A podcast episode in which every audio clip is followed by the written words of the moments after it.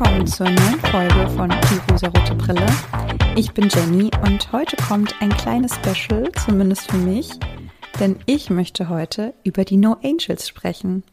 Vor einigen Wochen wurde ja verkündet, dass die Alben der Popstars-Bands wieder bei den bekannten Streamingdiensten gelistet sind. Und sehr große Freude kam auf bei allen Menschen, die im Jahr 2000 Popmusik geliebt haben. Und ich habe auf jeden Fall dazugehört und ich war einfach wieder voll drin im Game. Ich fand sie nämlich damals alle toll. Die No Angels, Broses, Preluders, später auch Monrose. Genau die Zeit, das war einfach meine Popmusikzeit.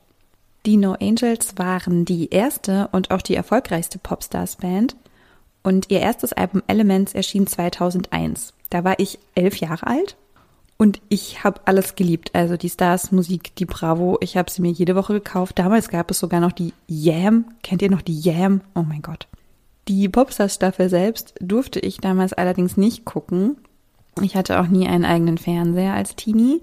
Aber ich habe in der Bravo alles mitverfolgt. Und auch meine Freundinnen mochten sie damals alle. Wir haben uns sehr oft getroffen und haben gesungen und getanzt und performt und jede hat sich einen Angel ausgesucht, die sie am liebsten mochte. Und ich habe da so schöne Erinnerungen dran, wie wir uns getroffen haben und No Angels gehört haben. Das war einfach unser Live damals. Und ich weiß gar nicht mehr so genau, wer mein Liebling damals war, aber ich glaube, es war Nadja. Ich weiß, dass Sandy so die beliebteste war, aber bei mir war es Nadja. Stimmlich ist Nadja immer noch meine Favoritin, aber für mich sind alle absolute Ausnahmetalente und ich finde sie alle so, so toll. Als die Alben in den Streamingdiensten wieder erschienen sind, habe ich auch sofort reingehört und ich war einfach wieder elf Jahre alt. Ich habe mich wieder gefühlt wie ein elfjähriges Mädchen und es war wunder wunderschön. Und daraufhin habe ich mir bei YouTube die kleinen Dokus vom Casting angesehen sowie Der Weg nach oben und die Promotour. Das sind insgesamt zehn Teile auf YouTube und äh, die kann ich wirklich sehr empfehlen. Man reist nämlich zurück in eine ganz, ganz andere Welt.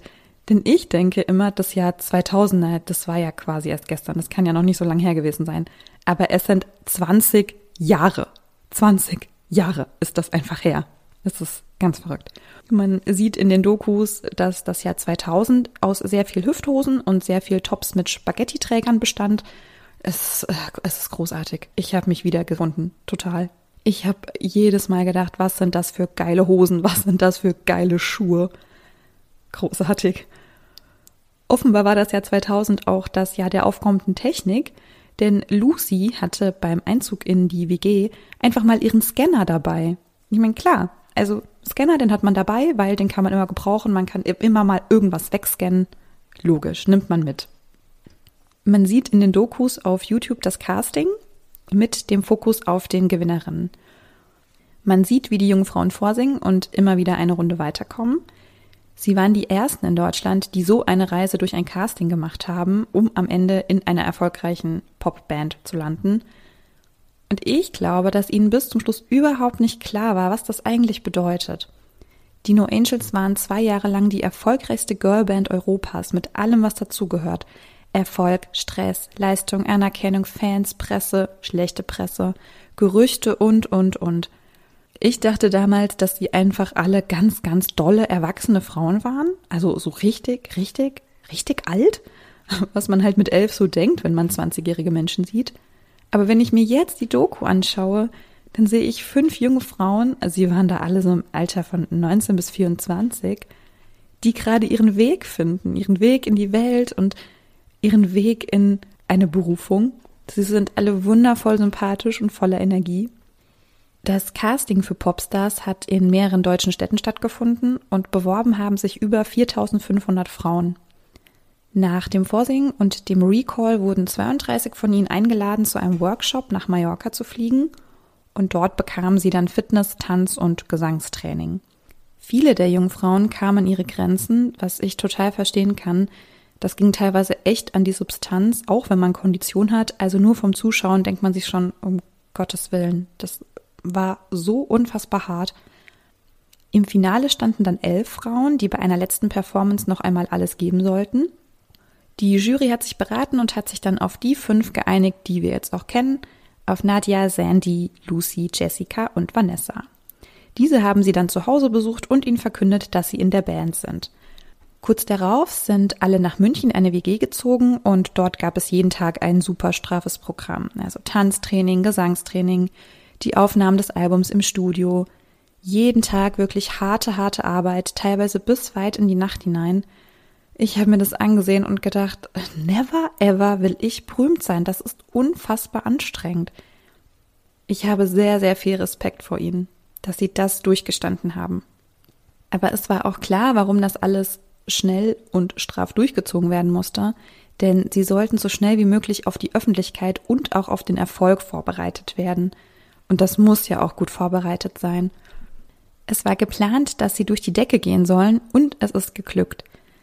Aber was das für ganz normale Frauen bedeutet, die vorher in einem Bekleidungsgeschäft gearbeitet haben, zum Beispiel, das ist schon echt krass aus diesem normalen Berufsalltag herausgenommen zu werden, den wahrscheinlich viele von uns kennen, und so in die Öffentlichkeit zu gehen, das ist schon wirklich irre. Zeitgleich mit den Studioaufnahmen und den Proben wurde ihre erste Single auch promoted. Das heißt, sie sind auch viel gereist und hatten ihre ersten Auftritte. Ich hatte ein bisschen das Gefühl, sie haben irgendwann einfach gar nicht mehr geschlafen. Man sieht auch, wie krass es für sie war, denn sie waren oft krank aber klar, bei so viel Stress ist der Körper einfach irgendwann komplett am Limit. Jessica hatte bei ihrem ersten Pressetermin eine Blasenentzündung und alle, die das schon mal hatten, Leute, ihr wisst, wie hardcore das ist. Und dann auch nochmal eben super performen. Nadja war auch beim Promodreh für die Sendung Brisant Grippe erkrankt. Ich frage mich, wie ein Körper sowas überhaupt schaffen kann. Denn sie ist am letzten Tag trotzdem aufgetreten und hat trotzdem Interviews gegeben, obwohl sie völlig fertig war. Wahnsinn. Es sollte zum Image der Band beitragen, dass allen Frauen bestimmte Elemente zugeordnet werden. Es war so, dass Lucy das Feuer war, Vanessa die Erde, Nadia die Luft, Sandy das Eis, was es eigentlich nicht gibt, denn es ist Wasser. Und es gab noch ein fünftes Element, das sich ausgedacht wurde, denn eigentlich gibt es ja nur vier. Jessica wurde zu Spirit dem Geist. Ich persönlich finde, dass Feuer viel besser zu Vanessa gepasst hätte, aber vielleicht haben sie auch Lucy aufgrund der Optik für Feuer gewählt. Das war vielleicht auch bei Sandy so, dass sie für sie das Eis gewählt haben, da sie ja als einzige Blondine mit den blonden Haaren auch eher so das Kühle verkörpert. Ich weiß es nicht. Vielleicht hatte die Optik auch mehr damit zu tun.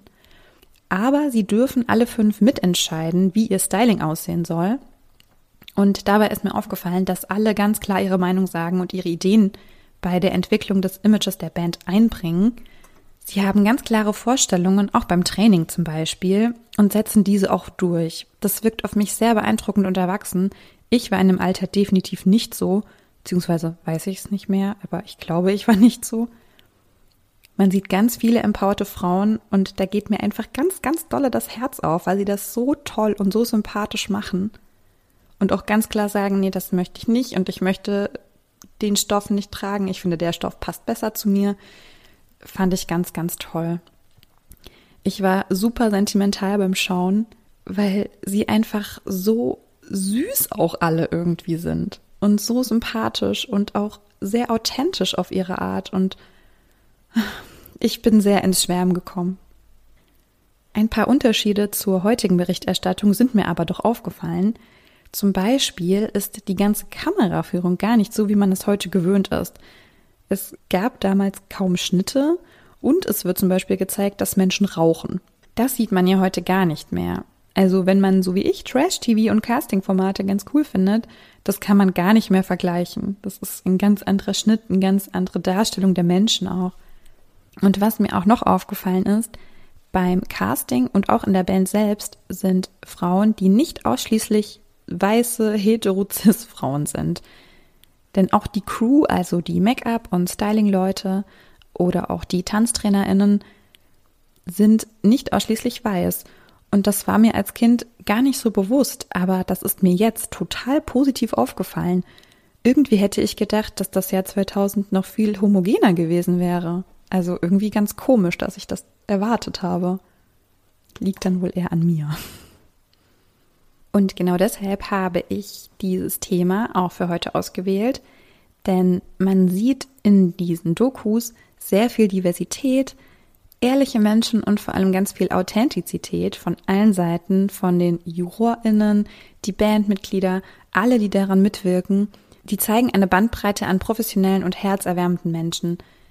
Für mich war das eine kleine Zeitreise, aber so, so schön, die Dokus zu sehen und die Musik wieder zu hören. Das hat mir so gute Gefühle gegeben. Ich liebe sie einfach alle so, so sehr. Und ich fände es mega toll, wenn ihr mir Feedback geben würdet. War es denn bei euch auch so? Also habt ihr die No Angels gehört, geliebt, habt ihr sie gehasst? Dann shame on you. Nein, Spaß. Kontaktiert mich gerne. Ihr findet mich unter Instagram at rosarotebrille.podcast, auf Facebook oder per Mail die rosarotebrille at posteo.de. Ich würde mich freuen, wenn ihr mich kontaktiert und dann hören wir uns beim nächsten Mal wieder. Ciao!